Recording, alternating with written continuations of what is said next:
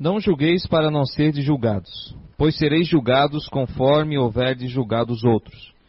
E a aplicar-se-á a vós, na mesma medida